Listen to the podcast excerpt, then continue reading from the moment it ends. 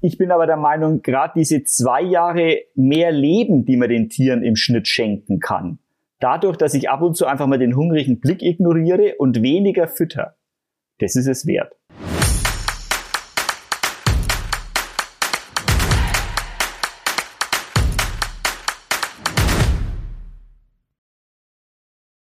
Hallo und herzlich willkommen zu unserem Podcast Pralles Leben mit Gewicht. Mein Name ist Birgit von Benzel und mit dabei ist wieder einmal meine Freundin und Kollegin Silvia Kunert. Hallo Silvia. Grüß dich, Birgit. Hallo. Ja, heute haben wir ja Großes vor. Heute geht's ja gleich um zwei Themen, ne? Sozusagen äh, dicker Hund, dickes Herrchen, wie passt das zusammen und wie hängt das zusammen und was kann man dagegen tun? Also wir sind ja beide Hunde, Hundebesitzer, Silvia. Wie ist das bei dir? Wie dick ist deiner? Also es ist eine, eine Unverschämtheit. Das, das werden, wir, werden, wir dann, werden wir dann gleich noch beleuchten, denn viele haben es ja bei unserer Facebook-Seite ja mitbekommen. Wir haben ja eine Challenge mit Lara, also sie sollte ja abnehmen.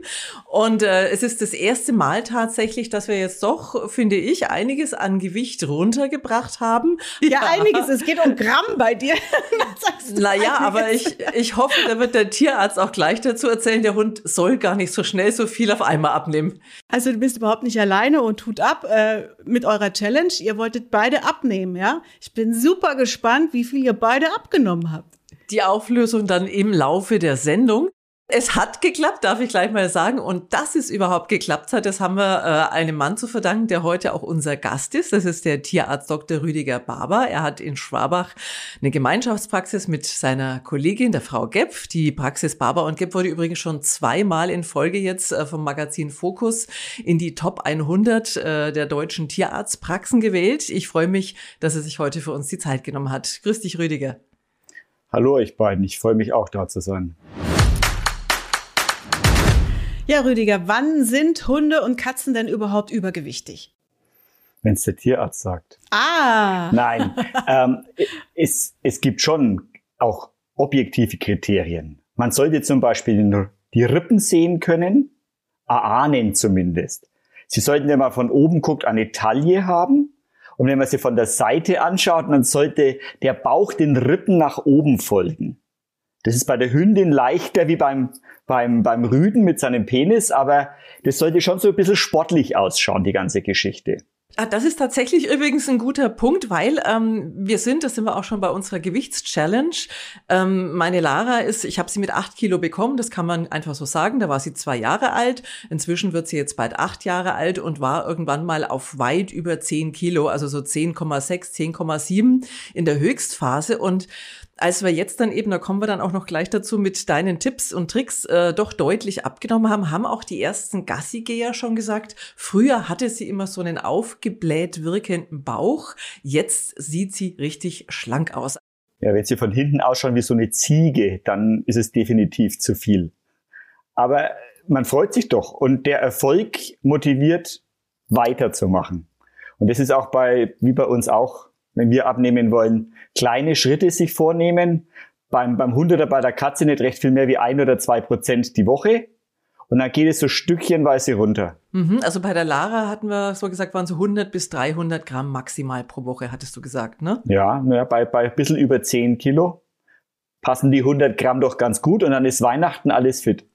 da haben wir noch ein bisschen hin. Rüdiger, das ist ja schon auch ein sensibles Thema. Äh, du kannst ja schlecht sagen, also äh, wie sagst du es denn jemandem, dass das Haustier zu dick ist? Man steigert sich. Also am ersten sagt man, der ist aber stabil, vielleicht sollte er ein bisschen weniger essen. Und das wird er gern dann weg, weg ignoriert. Und dann nehme ich schon auch die Hände der Leute und sag, fahrt mal so über die Rippen drüber. Da muss es normalerweise dritt machen und hier machst du bloß da ist nichts mehr zu tasten und dann nehme ich deren Hände tatsächlich und führe die übers Tier. Und bei uns wird jedes Tier bei jedem Besuch gewogen. Und da kann man dann natürlich schon auch die Gewichtsentwicklung schwarz auf weiß dokumentiert den Leuten zeigen. Und das macht's leichter. Und es geht ja nicht nur um die Ästhetik, Rüdiger, sondern es geht ja auch um gesundheitliche Probleme. Und das Tier würde ja auch kürzer leben, wenn es zu dick ist. Also es ist ja auch wirklich gefährlich ähm, für das Tier. Die, die Wissenschaft sagt, zwei Jahre kürzer leben die Tiere, wenn sie stark übergewichtig sind. Die bekommen genauso wie wir Menschen Diabetes, Bluthochdruck, orthopädische Probleme stehen im Vordergrund, auch bei der Katze. Eine Katze, die sich nicht bewegt, ist oftmals nicht faul, sondern zu schwer und hat Schmerzen.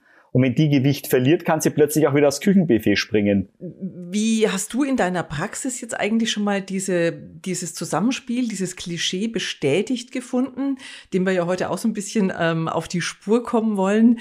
Dickes Tier ist gleich dickes Herrchen oder Frauchen. Wie ist das jetzt aus deiner rein subjektiven Erfahrung?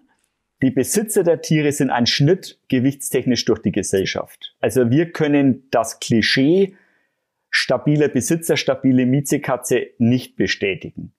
Liegt aber vielleicht auch daran, dass wir vom ersten Besuch an aufs Gewicht Wert legen. Also bei uns werden alle Besitzer getrimmt, darauf zu achten. Und Rüdiger, wer ist schuld? Also wie kommt es denn überhaupt so weit? Ist es immer das Herrchen und das Frauchen? Also es, das, in der Regel ja, weil die machen den Kühlschrank auf.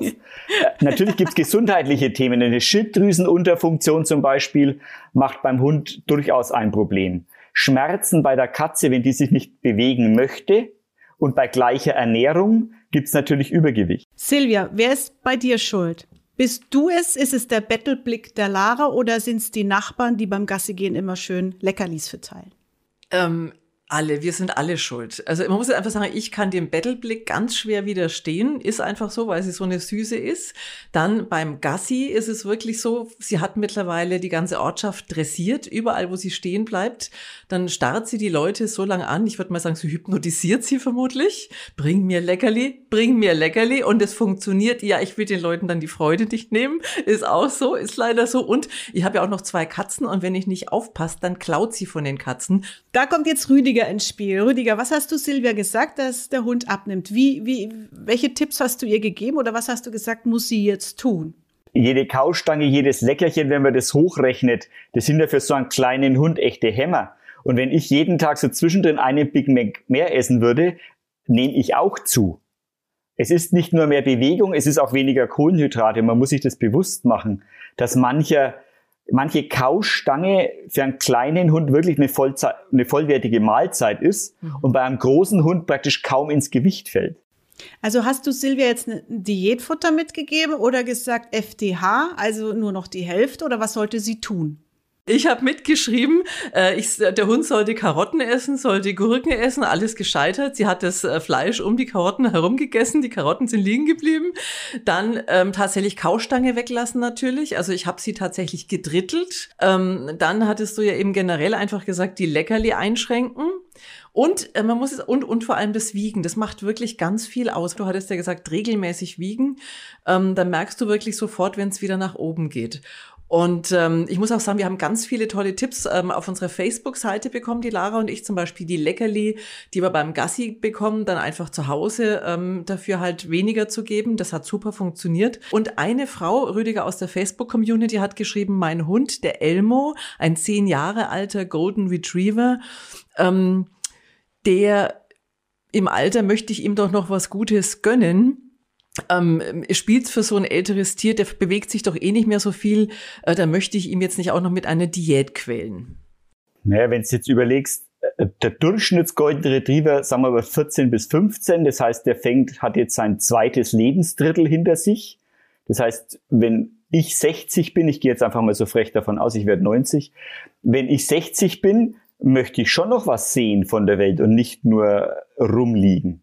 Und wenn der leichter wird, hat er weniger Schmerzen. Wenn er leichter ist, hat er mehr Lebensqualität. Und ein Golden Retriever verhungert eh fünfmal pro Tag. Also mindestens. Das, man muss da einfach auch mal, wenn der hungrig schaut, aus dem Zimmer gehen.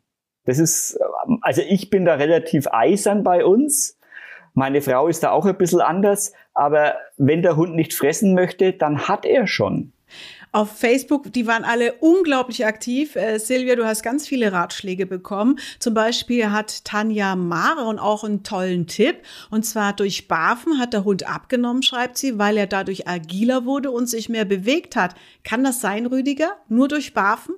Egal, ob du jetzt Futter als Dose, als Trockenfutter oder gebarft gibst.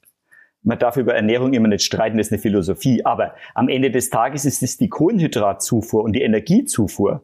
Das heißt, wenn in der Barfration vom Kochen her weniger Fett und weniger Kohlenhydrate drin sind, wird der Hund natürlich abnehmen. Aber das ist eine Frage der Ration, nicht automatisch vom Barfen.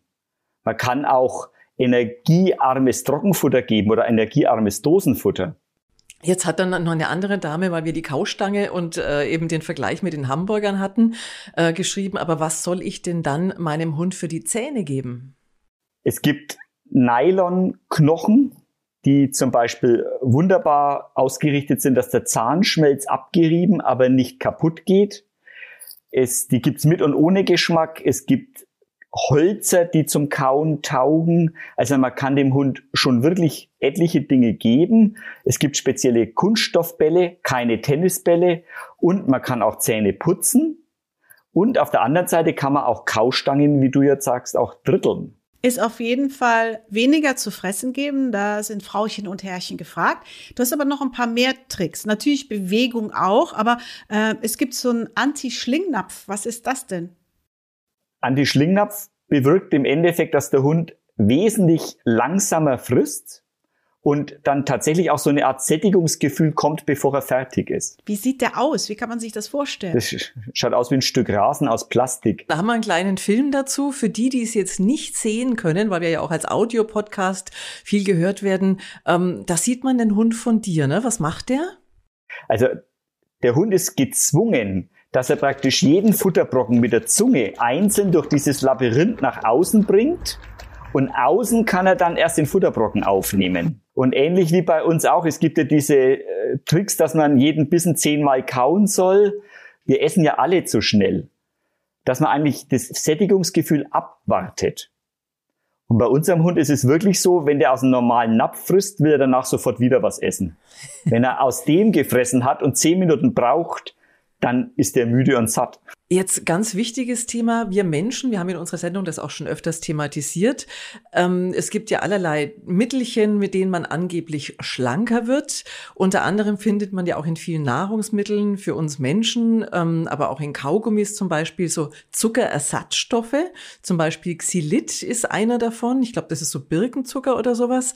Und da ähm, gibt es, glaube ich, ganz großes Missverständnis mit den Hunden, ne? weil da das scheinbar auch Menschen jetzt ihren Hunden geben in der Hoffnung, die nehmen davon ab? Also da sollte man tunlichst die Finger davon lassen. Also extrem von Xylit, das ist für Hunde tödlich. Okay. Also und auch kleine Mengen. Also so ein, so ein schwach gehäufter Teelöffel ist für acht Kilo Hund, also für deine Lara, braucht man dann nicht mehr rumspielen, da hat er Spaß ein Loch. Mhm. Das ist tödlich. Mhm. Und zwar passiert Folgendes, in dem Moment, wo das Xylit, egal in welcher Form, die Mundschleimhaut berührt, glaubt der Körper schon, es kommt eine große Menge Zucker. Und dann produziert der Körper Insulin, weil der Zucker soll ja dann aus dem Darm im Blut in die Körperzellen und macht praktisch das Blut zuckerfrei. Und es kommt aber ja kein Zucker, sondern Xylit. Und dieser Unterzucker ist so stark bei Hunden, dass die tatsächlich daran sterben können. Also Finger weg davon. Aber was natürlich gut ist, um abzunehmen, ist Bewegung, Rüdiger. Was gibt's denn da für Möglichkeiten? Da gibt's vor allem auch Dog Dancing oder Agility Training oder auch Fit mit Hund. Wenn's der Hund mag und wenn's der Hund körperlich leisten kann, selbstverständlich. Also ich würde jetzt nicht mit einem 13 Jahre alten Golden Retriever und der schweren Hüftproblematik ähm, Agility machen. Aber auch da kann man mit einer Schmerztherapie oder mit einem Schmerzmanagement den so weit bringen, dass man das Spazierengehen ausweitet. Mhm. Und das ist dann Muskelaufbau und Muskelaufbau ist Energieverbrauch und dadurch werden die schlanker. Und Fit mit Hund, was das bedeutet, das wollen wir uns jetzt mal anschauen. Fit mit Hund ist für übergewichtige Hundehalter sehr geeignet. Wir haben ein ganzes Trainingssystem entwickelt, das besteht aus unterschiedlichen Kursen und so findet wirklich jeder Teilnehmer genau den passenden Kurs. Wir holen jeden Teilnehmer da ab, wo er sich befindet, um gemeinsam Trainingserfolge zu verwirklichen. Mhm. Also das ist quasi im Endeffekt äh, auch wieder für unsere Podcast-Hörer mit. Das heißt, wir sehen äh, quasi die Tiere und ihre Zweibeiner dazu, die dann eben äh, entsprechend sich bewegen. Letztlich ist es ja auch gut, weil wir hören ja in unseren Sendungen auch immer von unseren Gästen, von unseren medizinischen Experten für uns Zweibeiner. Bewegung, Bewegung, Bewegung. In dem Fall gemeinsam mit dem Tier ist es natürlich ideal. Da sind wir aber beim Gassi gehen, Rüdiger, habe ich eine Frage. Wie oft und wie lange sollte man Gassi gehen? Ich persönlich sehe das nicht so, dass jeder Hund jeden Tag zwei bis drei Stunden spazieren gehen muss. Mhm. Ähm, wenn man, viele Leute zitieren ja immer den Wolf und was macht der Wolf? Der Wolf hat Hunger, geht jagen, frisst seinen Büffel, Hasen, sonst irgendwas und dann legt er sich erstmal hin und verdaut, bis er wieder Hunger kriegt. Und der wandert nicht ziellos durch die Gegend und schaut sich da irgendwas an. Das hat immer einen gewissen Zweck. Und je mehr du Hunde jetzt schlanke Hunde auch trainierst, umso mehr wollen die, umso nerviger werden manche Rassen. Aber natürlich ist es wichtig, spazieren zu gehen, aber es muss nicht jeden Tag immer zwei Stunden sein. Jetzt mal zu eurer Challenge. Silvia, du hast also nicht auf mehr Bewegung gesetzt, sondern auf weniger Futter. Hattest du auch ein Ziel, wie viel du abnehmen willst? Also Lara? Ja, ja, also Rüdiger hat uns mal vorgegeben 20 Prozent, also von 10,5 Kilo, Kilo ne, ungefähr Pi mal Daumen, zwei Kilo sollten es sein. Und davon haben wir jetzt gut 600 Gramm Stand heute, muss man dazu sagen. In welchem also Zeitraum? Das waren jetzt, als wir angefangen haben mit der Challenge, ungefähr, naja, gut so drei, drei, drei bis vier Wochen ungefähr, dreieinhalb Wochen. Bist du da zufrieden, Rüdiger, oder sagst ich du, finde das perfekt. Gegangen? Ja? Schön. Wirklich, das ist perfekt, weil es gibt auch bei den Hunden, denke ich, so eine Art Jojo-Effekt, auch wenn er noch keiner bewiesen hat. Aber wenn man das langsam tut und sich die Dinge bewusst macht, dann ist es, wie gesagt, es langt ja, wenn die, wie gesagt, Weihnachten oder Pfingsten eine gute Figur hat, weil es geht ja um die nächsten fünf bis zehn Jahre und nicht um die nächsten fünf bis zehn Tage. Und die muss sich in kein Abendkleid reinzwängen oder, oder, oder. Von daher gesehen langsam, aber dann auch dabei bleiben. Und irgendwann ist der Stoffwechsel so in die andere Richtung gepolt, dass es gut funktionieren wird. Und Silvia, wie hast du es geschafft? Hast du das Hauptfutter reduziert oder sagst du mal ganz genau im Detail? Ja, also ich habe tatsächlich alles reduziert. Also der, wir haben es ja schon, die Kaustange wurde gedrittelt mhm. und äh, hat da so diese, ich glaube, es sind so 200 Gramm Döschen ne, plus Leckerli. Also die Leckerli wurden reduziert zu Hause. Dann ähm, statt diesen kleinen Dosen habe ich tatsächlich manchmal auch noch Schalen und ich habe auch ab und zu so zwei, drei Tage die Woche extra Leitfutter noch mitgefüttert. Und es hat halt auch kein Betthupferl gegeben. Also abends war Schicht im Schacht. Ich dachte, wenn bei uns Menschen das Intervallfasten funktioniert, vielleicht klappt das bei, den, bei der, beim Hund auch. Und du hast es ausgehalten? Hat sie nicht genörgelt und gebettelt? Ja, es war schon schrecklich manchmal. Also muss, muss, muss ich schon, muss, muss ich schon sagen. Es war schon hart und vor allem auch vor allem, wenn ich was gegessen habe, also meinen Rhabarberkuchen oder meinen Schokoladen-Osterei. Ja, aber du wolltest und, doch auch abnehmen. Wie ja, also ich habe, sagen wir so, Lara hat die Challenge gewonnen. Aha. Also du hast keine 600 Gramm abgenommen? Ich, ich bin froh, dass ich mein Gewicht halten konnte. Lass es mich so formulieren. Also Lara, bravo. Lara ist die Siegerin der Challenge. Ja super gemacht, aber auch dein Erfolg, ja? Also Frauchen oder Herrchen gehören ja dazu, Rüdiger, ne? Die gehören immer dazu. Wir haben ja, wir haben so eine Diätberaterin in der Praxis, die dann da auch unterstützt mit Rat und Tat und das Ganze dann auch regelmäßig das Wiegen organisiert. Mhm. Und die hat da so eine, sag mal, eine sehr stabile Katze, haben die innerhalb von einem Jahr zum Abnehmen gebracht.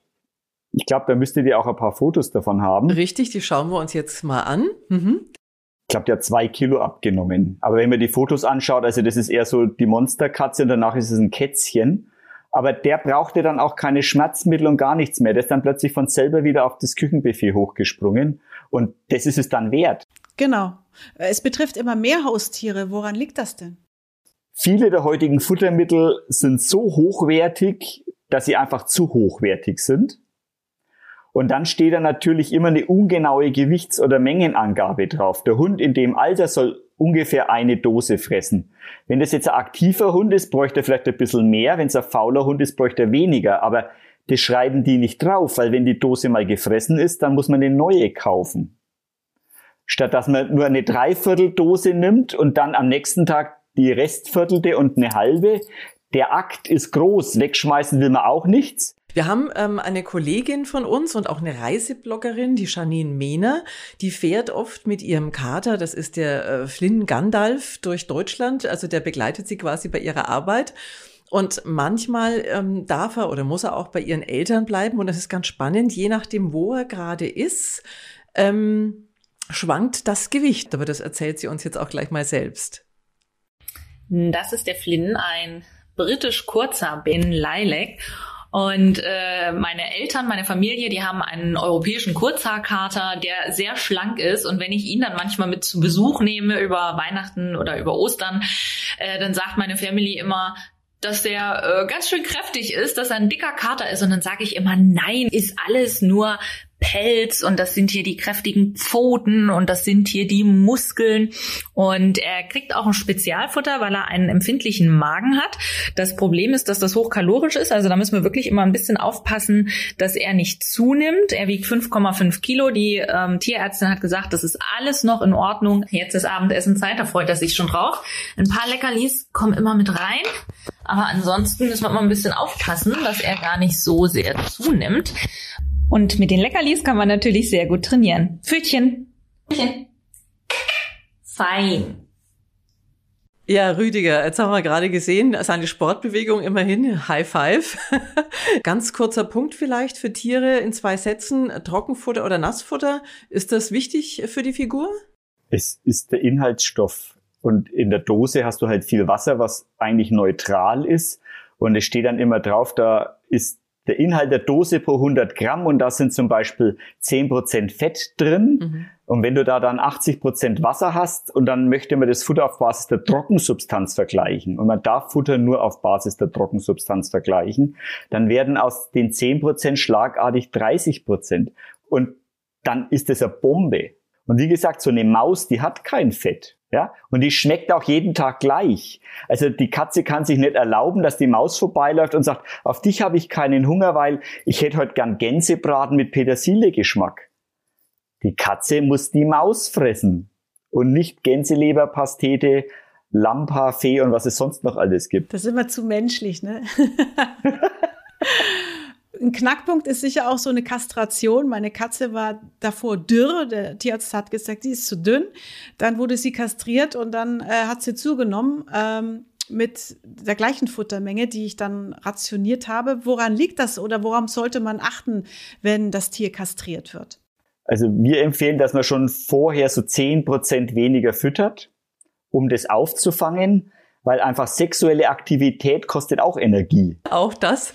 Ähm, apropos, äh, wir haben jetzt gerade schon gesagt, da wird viel vermenschlicht und äh, ungarische Forscher zum Beispiel, die überlegen tatsächlich Hunde als Modelle auch in der Adipositas-Forschung für uns Menschen jetzt zu nutzen, weil sie sagen, die sind so in das menschliche Leben integriert, die haben also quasi ja im Endeffekt die gleichen Rahmenbedingungen. Da kann man gut von dem Essverhalten der Vierbeiner quasi auf die Zweibeiner schließen und es gibt äh, ganz aktuell aktuelle Studien, dass ähm, Hundehalter, die Hunde mit Diabetes haben, selbst auch häufiger an Diabetes erkranken. Bei Katzen ist es komischerweise nicht so. Das heißt, äh, Hund und Mensch werden gemeinsam dick, die Katze jetzt nicht zwingend und der Mensch unbedingt. Hast du da äh, eine Idee, woran das liegen könnte? Im Moment sagt es ja eigentlich nur, dass tatsächlich dicke Menschen mit dicken Hunden gemeinsam Diabetes entwickeln können. Ich glaube aber auch, die haben ein, ein gleiches Bewegungsmuster. Also der dicke Hund bewegt sich weniger, der dicke Mensch auch. Und deswegen ist vielleicht beim Übergewichtigen mit wenig Bewegung des Diabetes wahrscheinlicher. Katzenbesitzer haben ja anderes Bewegungsmuster wie ihre Tiere. Die Katze liegt daheim oder geht stromern und die Besitzer bewegen sich unabhängig davon. Das heißt, es kann durchaus sein, dass ein, der dicke Besitzer einer dicken Katze mehr Bewegung hat als die Katze und deswegen kein Diabetes entwickelt. Aber da werden die Forscher schon noch ein bisschen nachgucken. Rüdiger, wenn jetzt jemand zuhört und sagt, Mensch, ja, mein Hund ist doch auch ein bisschen zu dick, ich, vielleicht müsste ich da mal ran. Hast du denn noch mal so abschließend motivierende Worte, warum das wirklich wichtig ist, dass man darauf achtet und das auch erkennt, wenn das Haustier zu dick ist, dass man auch was macht? Äh, ein, ein sehr geschätzter Kollege hier aus dem Ort hat immer gesagt, Ne, beim Barber sind alle Hunde zu dick. Der ist ja selber so ein Zigarettenböschler. Und Ich bin aber der Meinung, gerade diese zwei Jahre mehr Leben, die man den Tieren im Schnitt schenken kann, dadurch, dass ich ab und zu einfach mal den hungrigen Blick ignoriere und weniger fütter, das ist es wert. Dr. Rüdiger Baba, ganz herzlichen Dank. Vielen Dank, Rüdiger, dass du so viel Zeit für uns hattest. Dankeschön. Gern geschehen. Ja, Silvia, ich bin stolz auf dich, dass die Lara so viel abgenommen hat und du machst weiter, oder? Wir machen weiter. Also ich bin hoch motiviert, genau aus dem Grund, äh, den der Rüdiger vorhin auch genannt hat. Sie wird ja jetzt auch acht Jahre alt dieses Jahr und ich möchte es ja doch noch so lange wie möglich haben. Der Hund soll steinalt werden. Und äh, deswegen versuche ich, dass ich weiter bei ihr mit dem Gewicht am Ball bleibe, noch ein bisschen was abnehmen und dann Gewicht halten. Und du hast deinen eigenen Podcast mit deinem Tierarzt. Das ist ja dein Tierarzt, der Rüdiger. Es ist für die, die sich äh, gewundert haben, genau warum wir uns alle hier so fröhlich duzen. Ähm, es, es gibt das Wow der Woche, ein Tierpodcast und ähm, genau, und da, da ist der Rüdiger eben auch richtig, auch die fachliche Begleitung zu den unterschiedlichsten tierischen Themen. Also ich glaube, die Motivation ist groß, dass man mal guckt, ne, muss man ein Tier abnehmen, weil ähm, das Tier lebt sonst einfach nicht so lange, wie es könnte.